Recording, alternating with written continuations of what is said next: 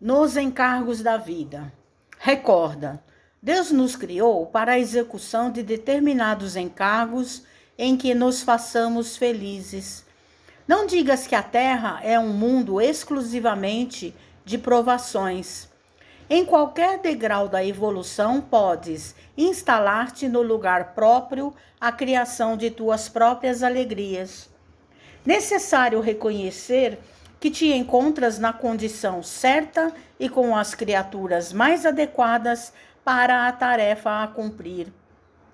Conscientiza-te de que ninguém consegue realizar algo sem o apoio de alguns, competindo-nos a todos adquirir paciência e tolerância de uns para com os outros.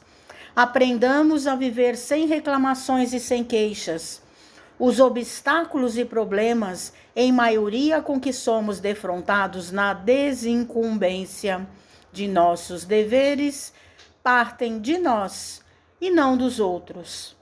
Adaptarmos-nos às exigências do trabalho a realizar, sem perder altura no ideal que abraçamos, é norma de triunfo em nossas obrigações. Lembremos-nos de que todos aqueles que sabem desculpar as dificuldades e faltas alheias estão criando os fatores de base ao próprio êxito.